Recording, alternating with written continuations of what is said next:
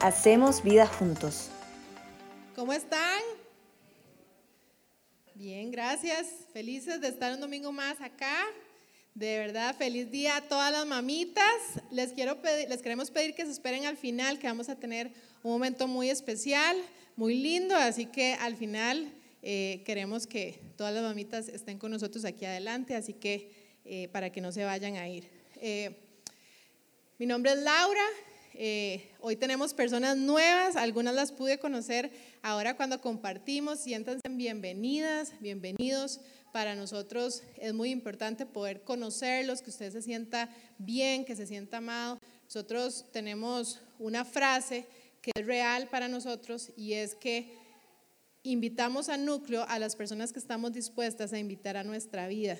Para nosotros las relaciones y hacer comunidad es fundamental en nuestra comunidad. Así que si las personas se le acercan o la saludan o lo saludan y quieren ¿verdad? conocer, no se sienta como, ay, ¿verdad? sino que es parte de nosotros porque queremos que usted no esté sola, sino que se sienta parte y poco a poco conocernos. Así que hoy es el último mensaje de esta serie ¿Cuántos han aprendido en esta serie? Hey, verdad, ha estado súper chiva. Hoy es el último día, el séptimo mensaje a las iglesias y pues tuve el privilegio que me tocara a mí. Esta carta se las trae, pero he aprendido muchísimo con esta carta, cosas que no, antes no las había entendido y comprendido, así que espero poder transmitir de forma clara lo que he aprendido de parte del Señor y que pueda quedar en nuestros corazones. Yo le pido que usted ore conmigo en este momento. Señor Jesús, te damos gracias por esta oración, Señor, que tú nos has permitido compartir contigo como comunidad, Señor. Gracias, Señor. Gracias porque en tu palabra dices que en medio de la oración ahí hay libertad, ahí tú haces, Señor. Gracias porque nos permites disfrutarte y disfrutarnos como comunidad. Señor, yo te pido que tú me guíes, Señor, que tú alinees mi espíritu al tuyo, Señor, que no me desvíe ni a derecha ni a izquierda de lo que tú quieres dar a nuestros corazones, enseñarnos y hablarnos. En el nombre de Jesús, amén. Esta, cuando nosotros elegimos esta serie, realmente fue todo un reto porque muchas veces cuando uno habla de Apocalipsis y empieza a hablar del tema, pues hay muchos esquemas mentales, ideas preconcebidas que nos hace muchas veces no querer o tener temor o decir eso es muy complicado. Pero realmente estos siete mensajes a las iglesias, Dios puso en nuestro corazón, nosotros somos la iglesia postrera y que Dios iba a hablar a nuestro corazón. Así que yo he sido bendecida con lo que Dios ha hablado en nuestro corazón. Yo espero que usted ha sido bendecida. Hoy quiero decirles a las personas que nos están escuchando por podcast que si usted está escuchando hoy este mensaje, que si puede escuchar todos los anteriores para que no se pierda lo que Dios nos ha dado domingo tras domingo. Así que hoy quiero que me acompañe a Apocalipsis 3 del 14 al 22. ¿Ok? Ahí está. Entonces, si quiere, lea conmigo ahí en las pantallas o si usted tiene Biblia, digital o física. Dice, escribe al ángel de la iglesia de la Odisea. Esto dice el amén, el testigo fiel y veraz, el soberano de la creación de Dios. Conozco tus obras, sé que no eres ni frío ni caliente. Ojalá fueras lo uno o lo otro. Por tanto, como no eres ni frío ni caliente, sino tibio, estoy por vomitarte de mi boca. Qué rudo, ¿verdad? Dices, soy rico, me he enriquecido y no me hace falta nada, pero no te das cuenta de cuán infeliz y miserable, pobre, ciego y desnudo eres tú. Por eso te aconsejo que de mí compres oro refinado por el fuego para que te hagas rico, ropas blancas para que te vistas y curas tu vergonzosa desnudez, y colirio para que te lo pongas en los ojos y recobres la vista. Yo reprendo y disciplino a todos los que amo. Por lo tanto, sé fervoroso y arrepiéntete. Mira que estoy a la puerta y llamo. Si alguno oye mi voz y abre la puerta, entraré y cenaré con él y él conmigo. Al que salga vencedor le daré el derecho de sentarse conmigo en mi trono, como también yo vencí y me senté con mi Padre en su trono. El que tenga oídos, que, que oiga lo que el Espíritu dice a las iglesias. Para los que están apuntando, ¿cuántos están apuntando? Muy bien, muy bien. Le puse eh, a la enseñanza del día de hoy amor y verdad, ¿ok? Para mí esta carta es una revelación de cómo es el amor y la verdad de Jesús para nuestra vida, ¿ok? Ah, y un dato para los que estaban, la última vez que yo enseñé ya se me quitó la tos, mi esposito me dio un tratamiento, no tomé, no tomé Juanilama ni pastillas, ¿verdad? Eh, no era un chiste, pero no es cierto, ya no tengo tos gracias a un tratamiento y llegó un día y me dijo, por favor, tómese esto, ya no la puedo seguir escuchando toser. Gracias, mi amor. Y yo decía, otra vez voy a enseñar con tos, ya me da pena, ¿verdad? lo honro, lo honro que me dio el tratamiento, ¿verdad? Para que quede ahí por, por podcast también. Así que tiene que escuchar la semana pasada para que me escuche toser. Bueno, un poquitito de la historia de la, Odisea. Ha sido tan impresionante entender la parte histórica de cada ciudad para poder entender el contexto profundo de cómo Dios le habla a su pueblo en cada iglesia. ha sido fundamental para nosotros. Y la, Odisea, bueno, ya vimos todas, ¿verdad? Hoy terminamos con la Odisea abajito, ¿verdad? Es la que está más abajo. Y súper importante para ahora más adelante, la Odisea se encuentra en un punto, es como era un canal de comunicación, era una ruta de conexiones de la parte de abajo hacia todas las demás. Entonces era una ciudad de, de conexiones comerciales súper importante y estaba rodeada por dos ciudades, que era Hierápolis y Colosas. Y ahora vamos a ver lo importante de la ubicación de la Odisea ahí en el, en el mapa para lo que Dios les habla eh, a ellos. Se encontraba a 65 kilómetros de Filadelfia, ¿verdad? La iglesia que no tenía exhortación, una iglesia buena, los cristianos se habían mantenido en su fe, aunque no tuvieran fuerzas, que Vladi nos habló de eso. Estaba en medio de una intersección de rutas muy importantes, por lo cual era muy importante en Asia Menor. Tres cosas importantes que nos habla la historia es, número uno, que era el centro clave del comercio y el mundo bancario. ¿Ok? Número dos, de las siete iglesias era la, iglesia más rica y próspera. Era la más rica de todas. ¿Ok? Eso es muy importante para poder desglosar el mensaje ahora. Tres, era tenía una industria de tejidos muy, muy exitosa, sobre todo de lana negra. ¿Ok? Habíamos visto unos que eran de lana blanca. Ellos se especializaban en lana negra. Y cuarta, era la sede de una prestigiosa escuela de medicina. Y la escuela de medicina a, su vez se especializaba en oculistas. Entonces eran famosos por sus tratamientos a la vista. Y ahora más adelante vamos a ver algo que ellos tenían en esa escuela que los hacía famosos en todo Asia Menor. Eh, la siguiente, por favor. Esas son las ruinas hoy en día de lo que fue una de las partes de la ciudad de la Odisea. Y eso se encuentra actualmente en Turquía, en la ciudad de, de. No sé si lo estoy pronunciando bien, perdón, Denizli. Hoy por hoy, ¿verdad? Cuando se peguen un viaje por allá, ¿verdad? Y puedan conocer todos esos lugares, están las ruinas, podemos conocerlas eh, y están, eh, leía que está en la lista eh, para ser patrimonio de la humanidad porque han ido conforme van excavando los arqueólogos, han, em, sacado tantas estructuras y tantas cosas que cuando llega a un porcentaje de poder hacer excavaciones y encontrar estructuras, ellos pasan a esta lista de patrimonios de la humanidad. Entonces, en este momento la Odisea está en esa lista porque han seguido encontrando cosas. Era la iglesia más rica de las siete. Ahora, ahí nos podemos quedar. Hoy voy a empezar al revés voy a empezar por la última parte de los versículos que leímos por una razón. Le voy a leer los versículos. Yo reprendo y disciplino a todos los que amo.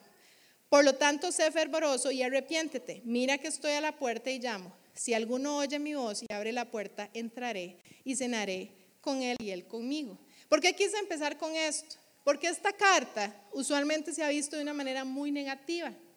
¿verdad? ¿Por qué? Porque es fuerte, ¿verdad? Porque no es bonito. Estoy a punto de vomitarte, ¿verdad? O sea, no es, no es, no es un vocabulario o algo que uno reciba muy fácil, muy bonito, y entonces se le da un contexto negativo, pero es que no, hoy Dios nos está revelando otra cosa totalmente distinta porque al final Él dice, yo reprendo y disciplino a todos los que amo.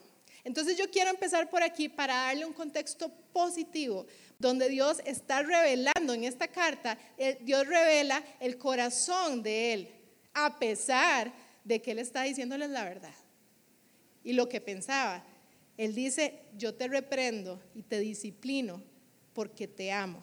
Entonces, yo no sé si ustedes han escuchado alguna vez este, estos versículos del final, que son muy famosos, pero en mensajes evangelísticos, ¿verdad? Muy usado, ¿verdad? Yo estoy a la puerta, ¿verdad? El que quiere, ay, perdón, el que quiere, eh, abra y yo entraré y cenaré contigo. Estos, estos versículos se utilizan muchísimo para mensajes evangelísticos. Y ojo, no está mal, se puede aplicar, pero ese no es, no es para quien fue escrito este eh, eh, y enviado esta palabra. ¿A quién fue? A una iglesia, a los hijos, a los cristianos.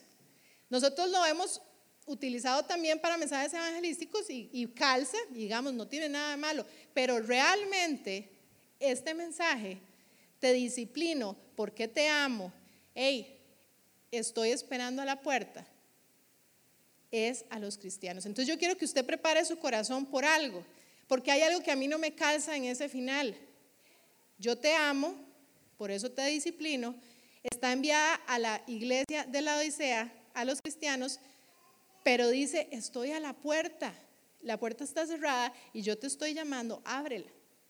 Algo pasó en la iglesia, la Odisea, por la que Dios está diciendo eso. Porque eran sus hijos, eran los cristianos, pero él estaba afuera. Entonces, cuando entendemos esto, ya después podemos ver por qué Dios fue tan fuerte con ellos. ¿Ok?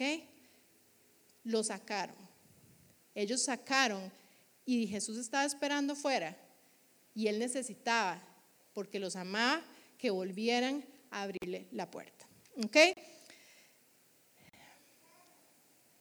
Ahora sí, ya con esto en contexto, vámonos a la presentación. Todavía eso no está en, la, en, la, en el PowerPoint, John, eh, Tres títulos. Se presenta el Señor con tres títulos en esta carta. Número uno, el amén. Número dos, testigo fiel y veraz.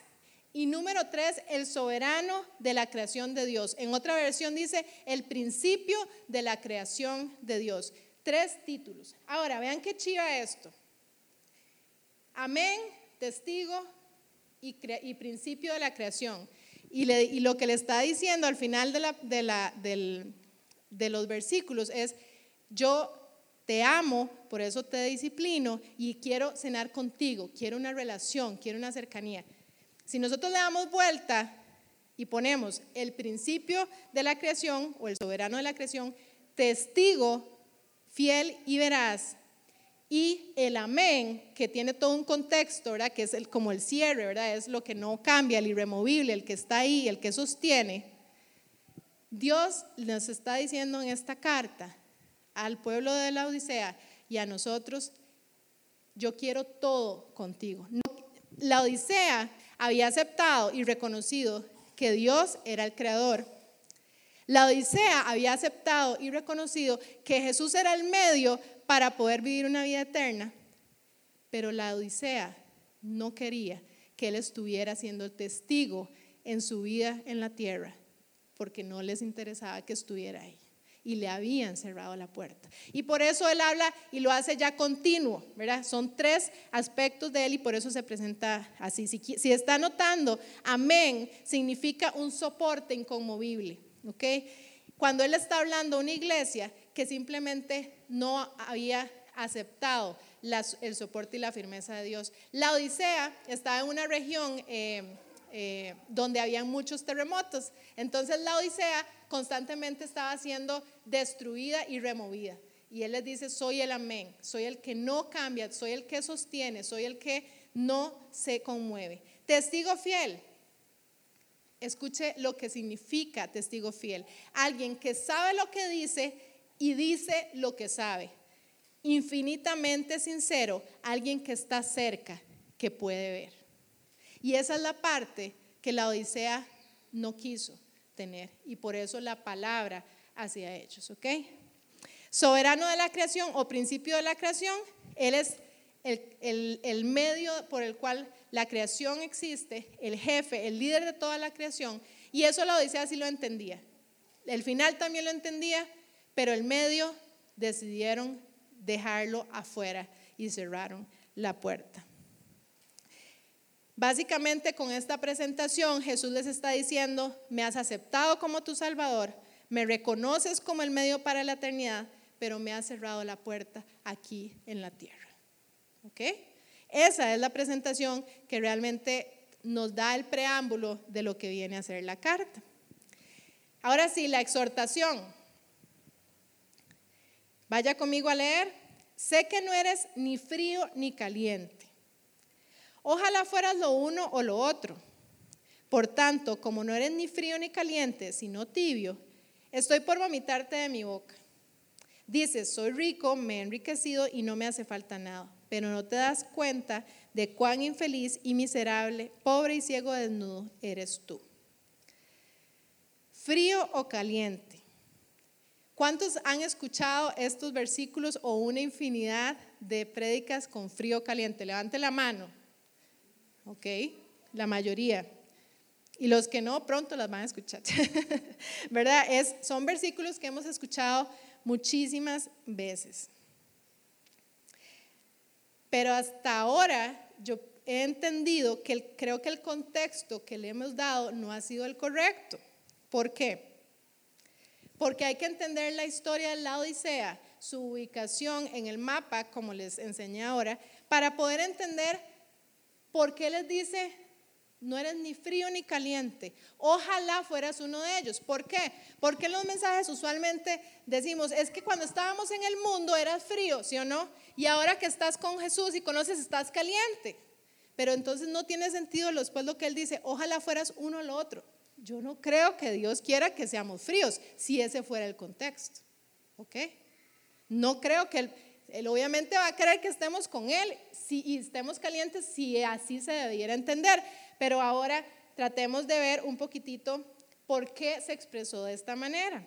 Acuérdense que Dios nos enseña en sus mensajes que Él es específico, que Él nos conoce. Bueno, Él dice acá, yo te conozco. Entonces Él sabe cómo hablarnos. Y yo, si algo he aprendido, es que Dios me va a hablar de una manera que yo entienda, que usted entienda, que sea cotidiano para nosotros, que sea algo de nuestra idiosincrasia, que sea algo que nosotros no, no nos sea desconocido, porque Dios quiere que entendamos. Él quiere que nos quede sumamente claro lo que nos está diciendo. Entonces, aunque nosotros tal vez habíamos pensado, porque vea, sé que no eres ni frío ni caliente, Ojalá fueras lo uno a lo otro. Entonces, ¿por qué la Odisea sí entendió bien este mensaje? Tenía dos ciudades alrededor. Colosas, un lado más, el lado más de abajo, y Hierápolis, del lado más arriba. Vea qué interesante. Colosas era una ciudad que recibía su agua de la nieve de las montañas. Entonces, Colosas le llegaba el agua helada le llegaba el agua fría. Le llegaba el agua que cuando usted se la tomaba le quitaba la sed, le refrescaba. Ese es el número uno. Y eso era bueno. Tener agua helada, tener agua fría, me quita la sed, me refresca. Y Herápolis, por el contrario, estaba del otro lado de la Odisea, tenía aguas termales, ¿verdad? Como en San Carlos, ¿verdad? Tenemos aguas ahí, PRI, representantes. tenía aguas termales y esas aguas termales eh, sanaban, ¿verdad? Entonces los pueblos y la gente iba a esas aguas termales y entonces ayudaba a, a, sentirse mejor y hacían tratamientos con el agua caliente, etc. Entonces eran conocidas como agua caliente que sanaba. Entonces tenemos agua fría que refresca, que quita la sed. Tenemos agua caliente que sana. Entonces en ese contexto Ojalá fueras alguna de esas dos, porque las dos tienen propósito. ¿Ok? Cambia totalmente. No está diciendo que ser caliente es bueno y ser frío. No, no es, eso no es lo que estaba diciendo si entendemos a quién estaba hablando en ese momento. Y cuando yo estudiaba esto, cuando yo, ¿qué pasa cuando nosotros tocamos algo caliente? Reaccionamos, ¿verdad? ¡Ah! O cuando nos comemos algo caliente, ¡ay! ¿verdad? Y lo botamos. Eh, eh, Santi es súper sensible y si se mete algo caliente, ¿verdad? Ya la escupiera, hasta ahí llegó la ropa y todo. O sea, él inmediatamente, lo caliente causa una, una reacción inmediata. Ahora, ¿qué pasa cuando usted toma agua muy fría o toca algo muy frío? Lo mismo, tenemos una reacción, nuestro cuerpo reacciona, nosotros, uy, qué frío, ojalá un hielo, ¿cuántos se han hecho un moretón? ¿Verdad? Que uno se pone así como una cosa de, hielo y usted como que siente que los cerebros le congelan, literalmente, tenemos una reacción.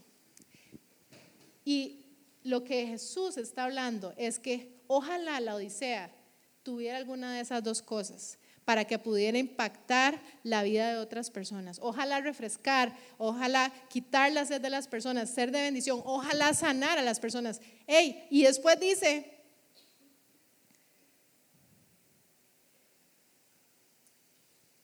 por lo tanto, como no eres ni frío ni caliente, sino, ¿qué dice? Tibio. Estoy por vomitarte de mi boca. ¿Verdad? Este pasaje Muchas veces lo hemos escuchado, trae mucha adversión, ¿verdad? Es, es fuerte, pero Jesús sabe qué palabras y cómo hablar a cada uno de sus hijos y de su iglesia. Ahora, tibio, vea este dato. La Odisea no tenía agua. Era la ciudad más rica de toda la región de Asia Menor y no tenía agua. Entonces, ¿cómo hacían? Bueno, entonces ellos hicieron una eh, cañería, ¿sí? cañería subterránea que venía de sus ciudades aledañas que tenían agua, ¿verdad? Como lo era eh, Colosas y la otra Hierápolis, hicieron una cañería para que les llegara agua. Pero ¿saben cómo les llegaba el agua a la Odisea? Tibia. ¿Por qué? Porque ellos hicieron la, tubería subterránea y cuando se juntaba, venía el agua fría, pero se juntaba con el subsuelo que había, estaba muy caliente por lo de aguas termales de la par, se empezaba a calentar. Y cuando llegaba a la Odisea, llegaba tibia. Y no solo eso, escuche un dato histórico que pude encontrar. Resulta que como eso era eh, tubería de subsuelo, de, me imagino que no era tan buena como las de hoy en día, ¿verdad? Y tan moderna, se filtraban muchísimos minerales. Entonces, dice la, cuentan la historia de la Odisea que cuando el agua, llegaba a la Odisea, llegaba tibia y llegaba con una cantidad de minerales tan grande que hasta olía, ¿verdad? Eh, cuando hay mucha presencia de minerales huele. Yo soy tecnóloga de alimentos y eso es, digamos, cuando uno va a hacer un análisis de cloración, de potabilidad de agua, si usted le huele el agua es porque tiene algo más que lo debería tener. Ya uno lo analiza y ve qué minerales o qué cosas tiene. Dice que el olor era tan fuerte que ellos podían percibir y que si ellos se llegaban a tomar esa agua que les llegaba por la cañería sin purificar, se enfermaban y vomitaban. ¿Ok? Entonces, claro, ahora todo tiene sentido. O sea, yo no sé, pero cuando yo empecé a investigar eso, yo dije, o sea, nunca había entendido esto. y lo había leído muchas veces. Él, es, él, no es que el frío y caliente, no, es que todo tiene sentido. Ey, ojalá seas frío, ojalá seas caliente, porque tiene propósito. Pero lo tibio, ey, si te lo tomas así tal cual está, te enfermas y te vomitas. Y entonces,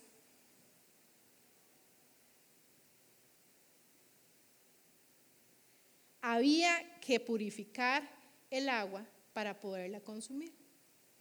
Y la Odisea estaba acostumbrado a hacer eso porque si no se enfermaban. Entonces, Jesús les está diciendo en ese preciso momento, ustedes son como el agua de su ciudad, son tibios. Y así como está tibia, no se puede usar.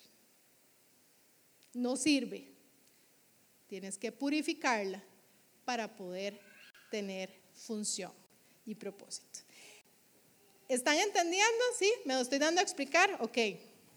Entonces, ya sabiendo esto, está clarísimo, frío y caliente, y, esta, y, cambia, y cambia la forma de recibir nosotros ese contexto, porque ya no es tan grotesco, te voy a vomitar, no, es que ellos entendían a qué se estaba refiriendo. Hey, si te tomas algo que no está purificado, te enfermas. Y lo que Jesús le está diciendo es, hey pueblo, estás enfermo, así como estás no tienes propósito, porque te, me has cerrado la puerta, tienes autosuficiencia. Eh, Piensas que todo lo puedes hacer, eres la ciudad más rica del mundo. Hey, así como estás, no tienes propósito. Puedes haber hecho las cañerías para poder llegar y tener agua, pero esa agua está tibia. Y por eso, vuelvo y repito, lo que dije al principio, al que amo, disciplino. Y porque Él los amaba, Él les dice, hay que cambiar, hay que purificarse. Ahora, la siguiente parte. Dice, les voy a leer los versículos. Ya termina diciendo, estoy por vomitarte de mi boca. El 17 dice, dices, soy rico, me he enriquecido y no me hace falta nada, pero no te das cuenta cuán infeliz y miserable, pobre y ciego eres. El pueblo de la Odisea cayó en el engaño de las riquezas. Al ser la iglesia, al ser el pueblo más rico de toda la región, ellos empezaron básicamente lo que dice el testigo de que yo soy rico y no me hace falta nada. Y por eso para ellos tal vez fue muy tentador sacar a Jesús de la mitad, de, la mitad, ¿verdad? Principio, fin y en el medio usted no se meta. No lo necesito, no me hace falta nada. Y ese es el gran reclamo de Dios hacia esta iglesia. Pensemos, eh, ¿cuál es la ciudad? Yo estaba pensando, ¿cuál es la ciudad tal vez más rica, más ostentosa, que puede comprar las mejores cosas, hacer los edificios más chuzos? Yo pensé en Dubai, no sé cuál se les ocurre así, pero digamos así, que uno vea, vamos a hacer lo que nadie ha hecho, el edificio, no sé qué, ¿verdad? A ellos les gusta hacer lo que nadie ha hecho, hacerlo ellos, ¿verdad? En un ambiente un poco complicado de hacer, y ellos lo logran porque tienen mucho dinero. Bueno, así era la Odisea. Era la iglesia, eran muy prósperos. Ellos podían hacer lo que ellos les quisieran. Ellos compraban las mejores cosas de todas las otras regiones y las traían a la Odisea. Y cayeron en el engaño de las riquezas. Y con esto quiero parar y decir, a Dios no le, a Jesús no le molesta que nosotros tengamos recursos. A Él le molesta que pensemos que esos recursos nos van a proveer de todo. Y ahí es donde él dice, hey, caíste en el engaño de las riquezas porque dices, soy rico y no me hace falta nada. Y ahora, yo me pregunto, soy rico, el pueblo dice, soy rico. Y, es válido, sí o no, podemos pensar, hey, a mí me va bien, pero me va bien porque yo me esfuerzo, porque trabajo duro, porque me esfuerzo y, y he hecho muchos sacrificios para que me vaya bien y eso está bien, pero que no se te olvide quién abrió la puerta al principio para que te fuera bien. Y a la Odisea parece que eso se le olvidó y dice, soy rico y no me hace falta nada. Y luego, cuando dice, la Odisea pensaba que el dinero le iba a suplir todas las otras necesidades, necesidades de de dominio propio, de amor, de familia, de relaciones, de tantas cosas.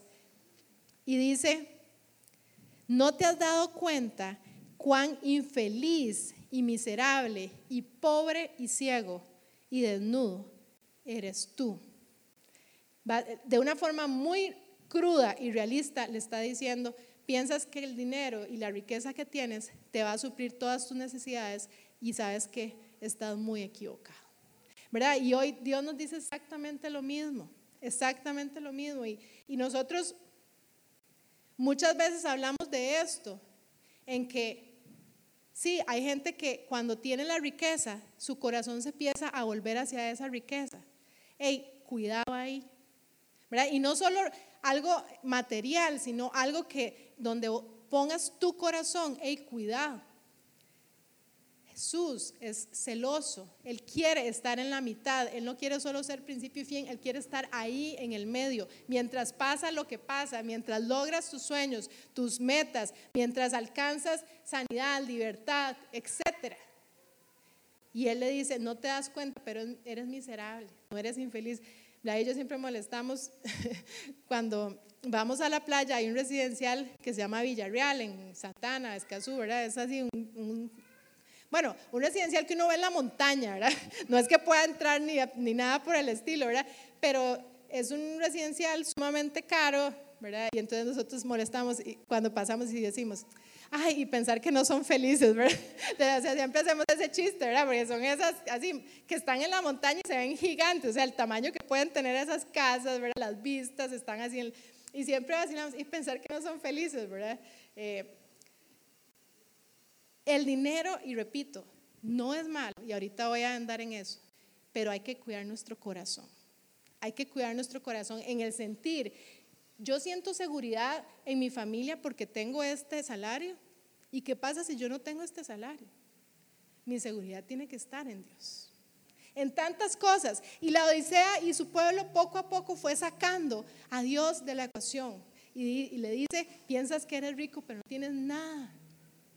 Eres pobre en espíritu, en tu vida, eres pobre, te has enfocado en lo exterior, tenían una ciudad maravillosa, tenían todo lo que querían a nivel económico y poderlo comprar, pero en su interior estaban vacíos, estaban pobres, eran, así como lo dice la palabra, no yo, eran miserables como que no coincide, ¿verdad? Uno dice, bueno, este Dubai, todo pensándolo así, y que te digan, eres miserable, eres pobre, estás ciego.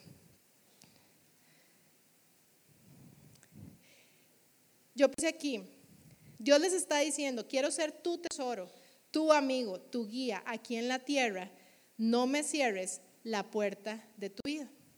Y eso es lo que les estaba diciendo. Ahora, ya cuando ¿verdad? Les da la exhortación, ya la entendemos, entendemos que ya no nos causa tanta repulsión, entendemos que lo de vomitar tenía un gran significado para ellos, ellos lo entendían perfectamente.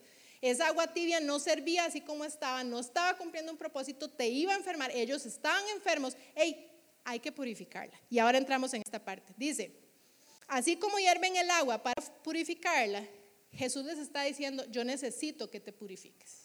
Necesito que vuelvas a tu fe.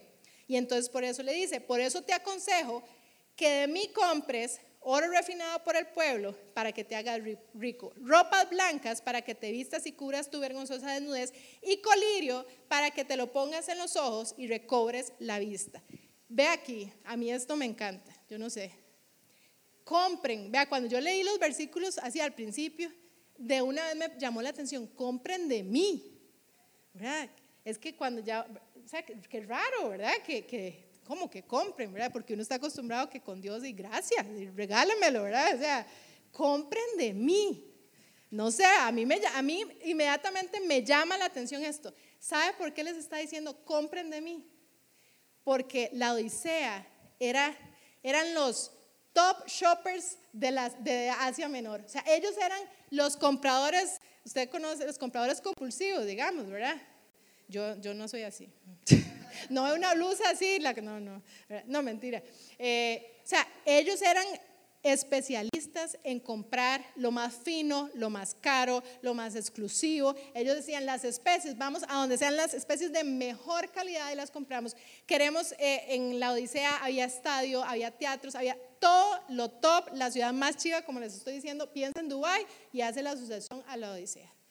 Entonces, él quiere hablarles de la manera que no haya forma, escuche, que no haya forma que la Odisea no entienda. Entonces dice, ¿para qué les voy a decir que les regalo? Si ellos inmediatamente que les diga compren, eh, ah, si compren, ya tengo un chip de compren. Entonces dice, compren de mí. Usted está acostumbrado a comprar las cosas más caras, más exclusivas. Ok, ahora deje eso y compre de mí lo realmente valioso, lo, lo realmente que necesita para su vida hoy y su vida eterna. Entonces dice, compren de mí oro refinado. Número uno, ellos tenían riqueza, oro, diamantes, todo lo que quisieran en su exterior. Todos sus edificios, sus edificaciones eran lujosas, mucho más, las estructuras eran mucho más elaboradas y mucho más lujosas que todas las de Asia Menor. Y el oro y la riqueza era percibida en cualquier lugar en el exterior, pero él les dice, compre oro refinado de mí para su interior. Ese es el oro que usted no puede comprar, por más que usted tenga toda la plata del mundo. Lo siento mucho, ese oro no lo puedes comprar. Yo te lo tengo que vender. Tienes que acudir a mí. Y si quiere, anote ahí Job 23:10, que hace referencia a este, este término que utiliza y dice, Job hablando, él en cambio conoce mis caminos. Si me pusiera a prueba, saldría yo puro como el oro. Y Job, cuando habla ah, de eso, es cuando él empieza a ser probado. Job era la persona más próspera de su época, ¿verdad? Y entonces el diablo empieza a, a tentarlo, a ponerle pruebas, Dios lo autoriza y él dice, cuando venga la prueba, yo salgo eh, puro como oro refinado en medio de la prueba, entre una situación difícil. Y Job mantiene esa, esa pureza en su corazón, a pesar de que su riqueza material, era el hombre más próspero de su época, fue quitada por completo, por completo. Y si usted quiere leer, puede leer todo Job, que wow, ¿verdad? O sea, es prueba tras prueba tras prueba, él es probado y él siempre mantiene esa relación con Dios, esa pureza en su corazón y dice, si viene esta prueba y tú me quitas todo, yo, como dice ahí, saldría puro como el oro. A eso se refiere en este versículo. El oro que ellos necesitan, el pueblo de la Odisea y que nosotros necesitamos, debe ser ese oro refinado. Y saben que ese oro refinado usualmente se prueba, ¿verdad? Usualmente se prueba para ver si tal vez nos quitan algo que queríamos y yo me mantengo, ¿verdad? Yo me mantengo puro en mi corazón. Número dos, las ropas blancas. Las ropas blancas hablan de justificación. Él le dice, compra ropas blancas para que te vistas y cubras tu vergüenza y desnudez. Y ahí le está hablando de propósito al pueblo de la Odisea y a nosotros también. ¿Por qué? Porque ahí está diciendo, hey, tienes los medios, tienes los recursos, y habla, las ropas blancas siempre hablan de justificación, para que traiga ese pueblo justificación a la injusticia, a la injusticia de los que no tienen. Les está diciendo, dejen de estar ensimismados en ustedes, ustedes tienen todos los recursos, empiecen a vestirse para que cubran su desnudez, su vergüenza y empiecen a tener propósito y traigan justicia a las personas que tienen y viven en injusticia.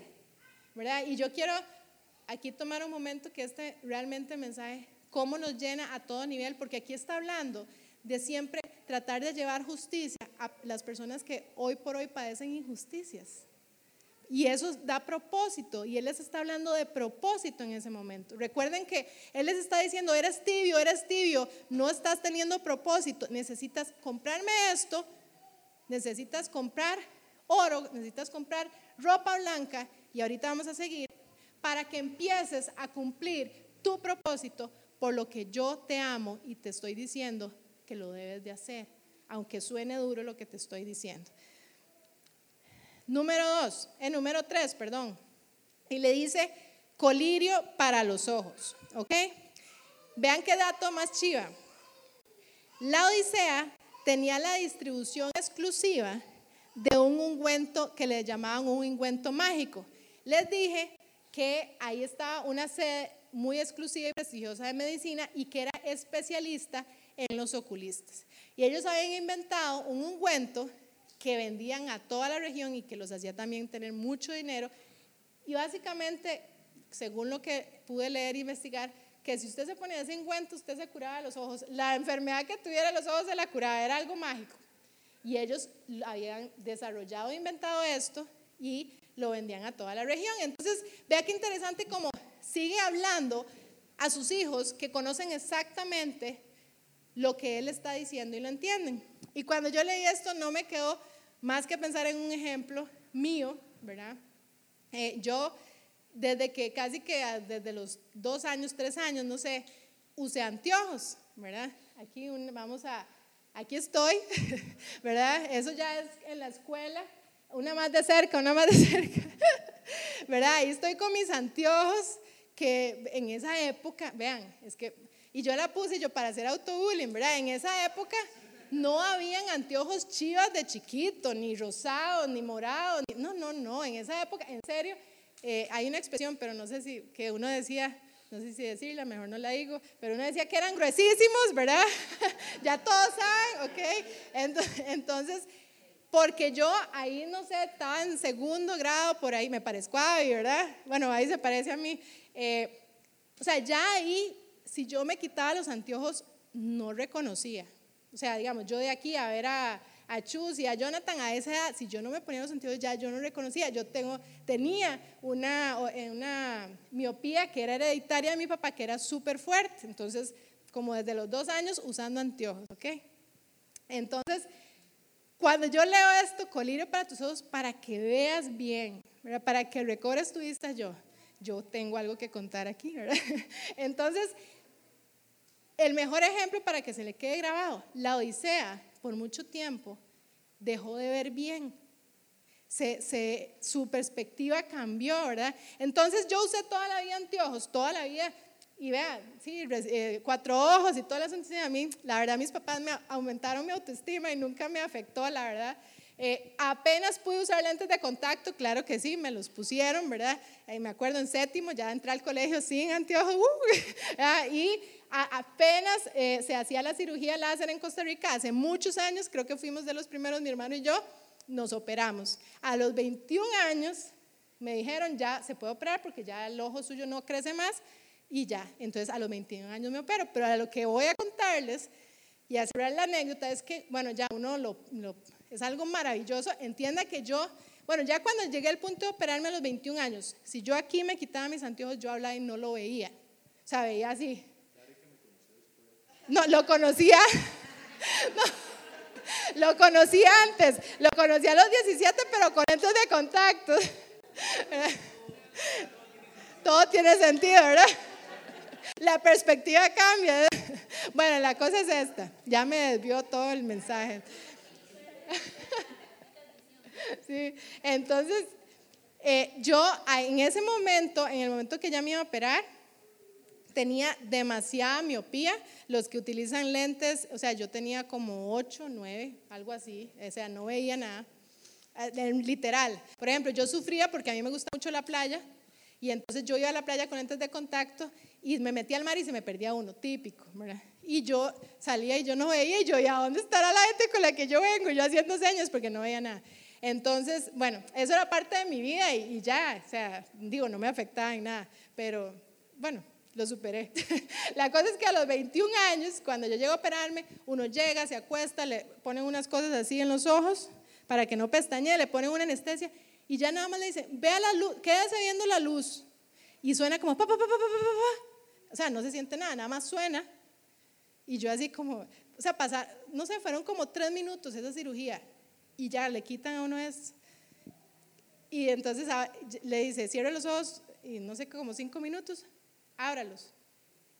Y yo, oh por Dios, o sea, fue la primera vez en mi vida que yo veía sin nada y yo, ¿verdad? Y todo así, podía leer todo. Ya creo que otra vez ocupa anteojos, pero digamos, yo veía, yo veía todo, parecía, o sea, como realmente por primera vez, porque obviamente desde los dos años ya yo no tenía conciencia, yo puedo ver. Entonces, así como me pasó y que usted puede recordar esto, mi perspectiva cambió. Yo empecé, yo decía, wow, como que todo se veía mucho mejor, ¿verdad? Y yo pude ver, como todo el mundo puede ver, y antes de eso no podía verlo, ¿verdad? Quedar con 20, 20 después de no ver. Entonces, cuando él le dice, y compra colirio para tus ojos,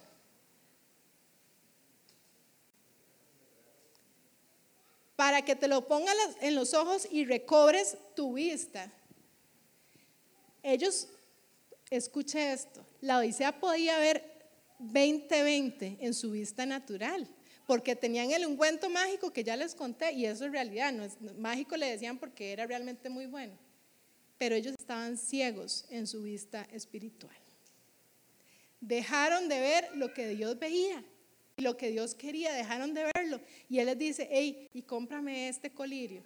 Imagínense lo que era recibir este mensaje de parte de Dios a ellos, que todos, todos tenían una buena vista, ¿verdad? Porque todos usaban ese, ese ungüento mágico. Y les dice, necesitas empezar a ver como yo veo. De lo contrario, y les dice, ya después dice, entonces arrepiéntete, ¿verdad? Y eh, saldrás vencedor.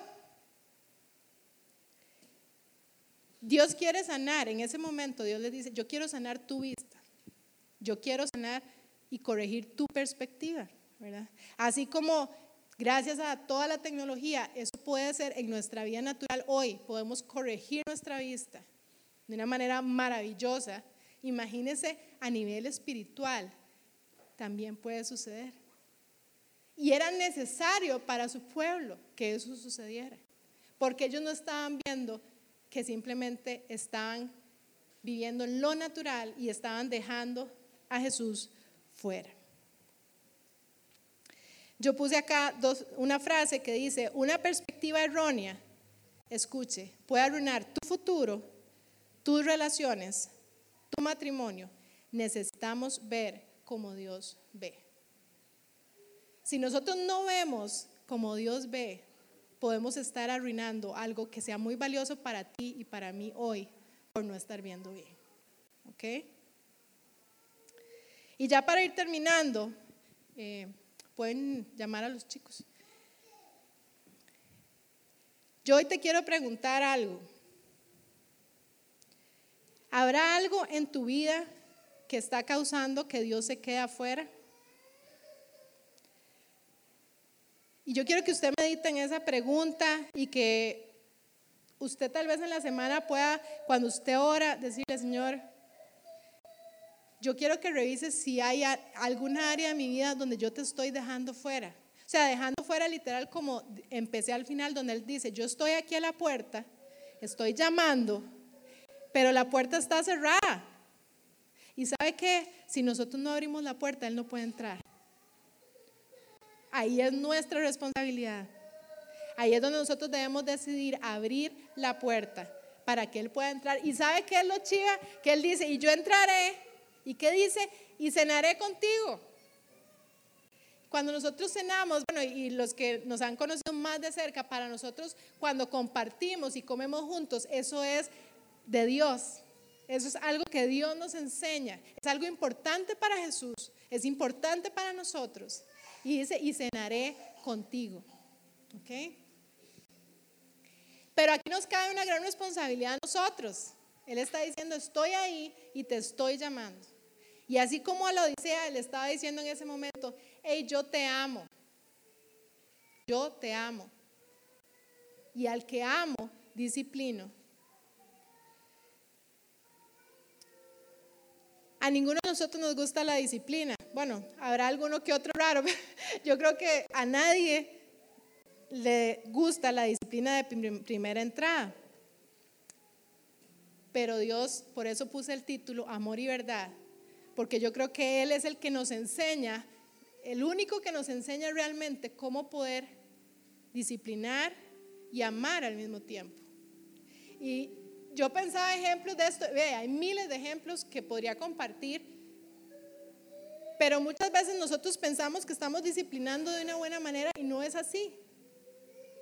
Yo pensaba yo como mamá o cuando mis papás me disciplinaron a mí, que a veces no era la mejor forma. Y yo a veces hoy puedo analizar y decir, la verdad, ese castigo, esa disciplina no funcionó, ¿verdad? Yo como hija.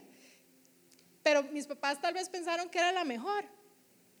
Entonces yo en ese debate, en esa tensión, Señor, entonces tú nos disciplinas porque nos amas. Entonces, ¿cómo? O sea, yo recibo tu disciplina y recibo tu amor, pero yo cómo lo pongo en práctica, porque los mensajes que Dios nos da, lo importante también es aplicarlos a nuestra vida y poderlos poner en práctica. Y la respuesta es que Él necesita estar con nosotros.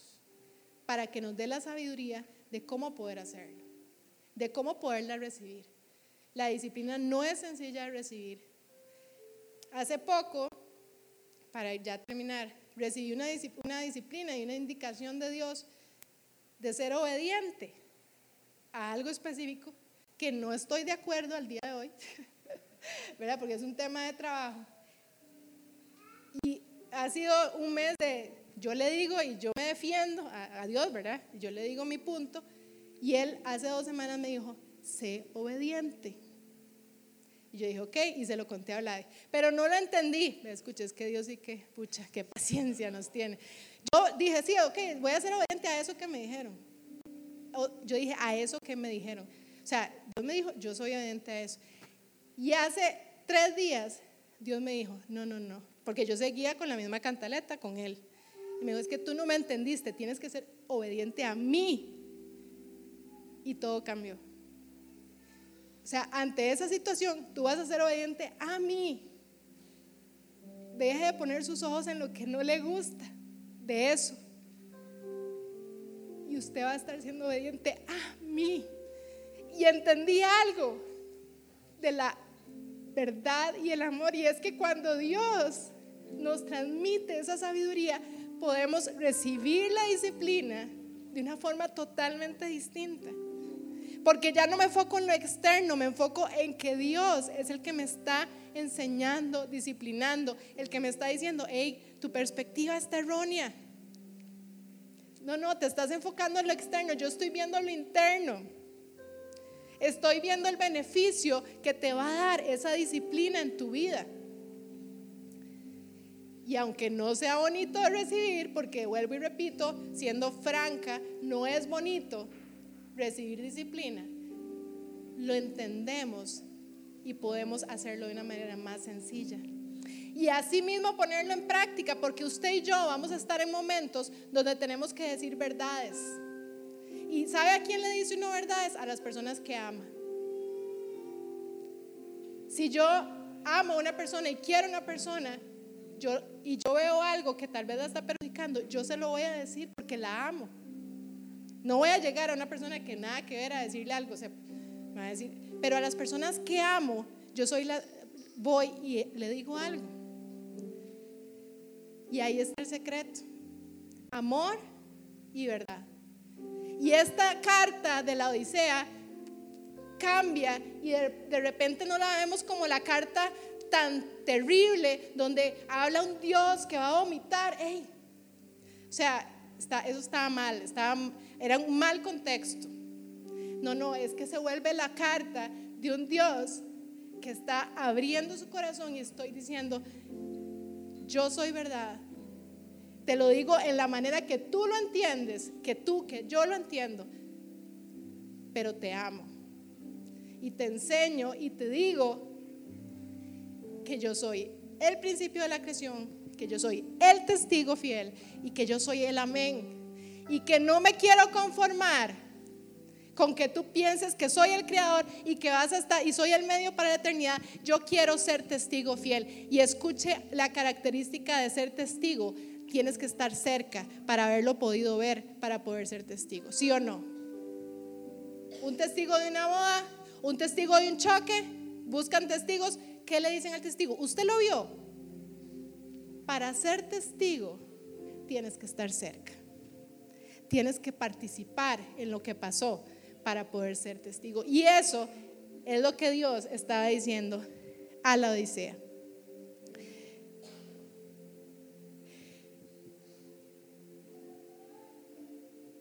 Y ya yo quisiera que podamos cerrar los ojos para terminar. La puerta una vez estuvo abierta porque su pueblo ya lo había aceptado. Ellos, acuérdense que la carta fue escrita a hijos de Dios, como usted y como yo. Pero por algún motivo esa puerta se cerró. Y yo quiero decirle de parte de Dios, yo he cerrado puertas en áreas. Hay veces que he cerrado puertas a nivel financiero y le digo, yo me encargo. He cerrado puertas en relaciones y digo, no te metas, yo me encargo. Póngale usted la puerta que usted ha cerrado a Dios en algún momento. Pero escuche esto, Dios dice, yo estoy aquí. Hey, usted me cerró la puerta, pero yo estoy aquí detrás de la puerta y estoy llamando y le estoy diciendo, quiero que me abras y quiero cenar contigo porque quiero ser tu amigo, porque quiero ser ese testigo y quiero estar cerca tuyo, quiero estar cerca, quiero presenciarlo. Yo no quiero ser solo el principio y el fin, quiero ser el medio. Hoy Dios nos dice, yo quiero ser parte de tu vida aquí en la tierra, en todas las áreas de tu vida. Yo quiero que tú tengas propósito como el agua. No quiero que seas agua tibia que se está desperdiciando. Hey, quiero decirle algo de parte de Dios. Dios no quiere que tu vida se desperdicie. Tú ya tienes el agua, solo que está tibia. Hay que trabajarla. Hay que abrir esa puerta. Y como Job hay que refinarlo. Y eso es la disciplina con amor que hoy Dios nos revela en su palabra. Qué palabra, qué carta más llena de amor. Wow. Gracias Señor Jesús por esta carta. Gracias Señor Jesús porque tú nos amas. Así como amaste a tus hijos de la Odisea. Gracias Señor Jesús. Porque quieres estar cerca. Y gracias porque no solo eso, sino que terminas con tu promesa y dices, y al que salga vencedor, se sentará conmigo. Gracias Señor Jesús porque quieres estar cerca de nosotros. Gracias porque quieres ir con nosotros en este viaje de la vida. Y porque cuando cerramos la puerta, no te fuiste, sino que estás allá afuera. Espíritu Santo, Señor, yo hoy te pido, Señor, que cada uno de nosotros podamos tomar una decisión. Una decisión de abrirte la puerta. Y yo quiero hacer una oración si alguno de ustedes nunca ha abierto esa puerta. No puedo dejar pasar la oportunidad de orar contigo para que tú hagas esta oración y se abra esa puerta por primera vez. Y si quieres, ora conmigo, Señor Jesús. Señor Jesús, Yo hoy te pido yo hoy te pido que vengas a mi vida. que vengas a mi vida. Yo me arrepiento Yo me arrepiento de mis de pecados mis pecados y yo hoy te reconozco y yo hoy te reconozco como Señor, como el Señor Salvador el Salvador de mi vida. de mi vida. Te pido que vengas Te pido que vengas a mi vida a mi vida y camines y camines junto a mí. junto a mí. En el nombre de En Jesús. nombre de Jesús. Amén. Amén. Y para los que ya hemos abierto esa puerta y hemos caminado junto a Jesús y por algún motivo, en algún momento, cerramos esa puerta, aún con disciplina, aún con una prueba, aún cuando sea difícil, aún cuando sea difícil que Dios nos diga, está siendo inútil porque esa agua tibia no tiene propósito, Dios sí nos da la oportunidad de trabajarla para que sí sea útil, para que sí sea de bendición y que sí podamos cumplir nuestro propósito. Señor, gracias y yo te pido que cada uno de nosotros pueda abrir puertas, Señor Jesús. Hoy es un día de tomar una decisión y abrir puertas de áreas donde hemos sacado por completo a Jesús de nuestra vida. Y yo te quiero decir algo, yo no sé por qué tú hiciste eso. Yo ya revisé por qué yo hice lo, lo que yo hice. Pero cuando veo atrás yo dije, qué tonta, ¿por qué hice eso? Cuando entiendo su amor y su necesidad de corregirme porque me ama y quiere lo mejor para mí. Gracias, Señor Jesús. Quiero tu canción en mis labios Gracias, Señor Jesús. y tu corazón en mi pecho. Yo quiero tu visión en mis ojos, quiero tu canción en mis labios y tu corazón en mi pecho. Yo quiero tu visión en mis ojos, quiero tu canción en mis labios y tu corazón en mi pecho. Yo quiero tu visión en mis ojos, quiero tu canción en mis labios y tu corazón en mi pecho. Yo quiero tu visión en mis ojos y quiero tu canción en mis labios y tu corazón en mi Yo quiero tu visión en mis ojos. Quiero tu canción en mis labios. Y tu corazón en mi pecho.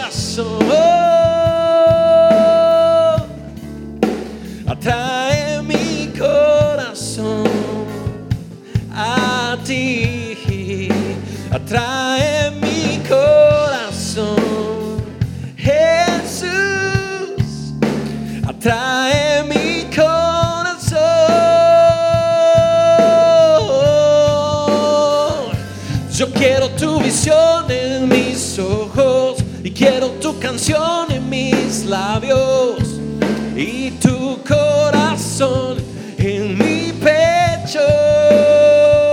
Yo quiero tu visión en mis ojos y quiero tu canción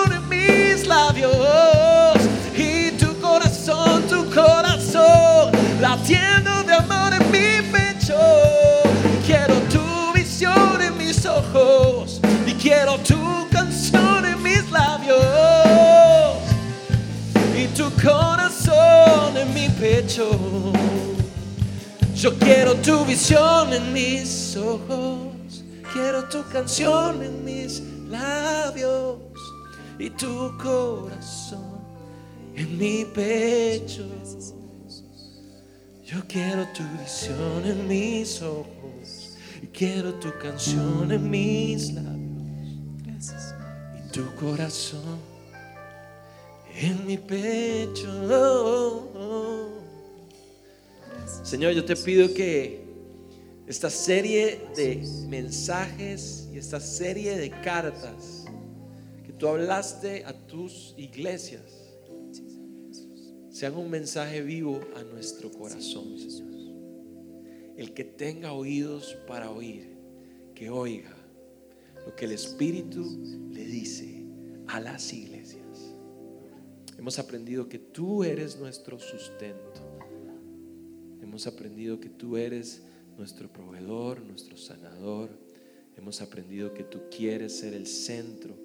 Y sobre todo hoy, Señor, cerramos aprendiendo que tú quieres una relación de amor personal conmigo. Restablece nuestra visión, restablece nuestro corazón.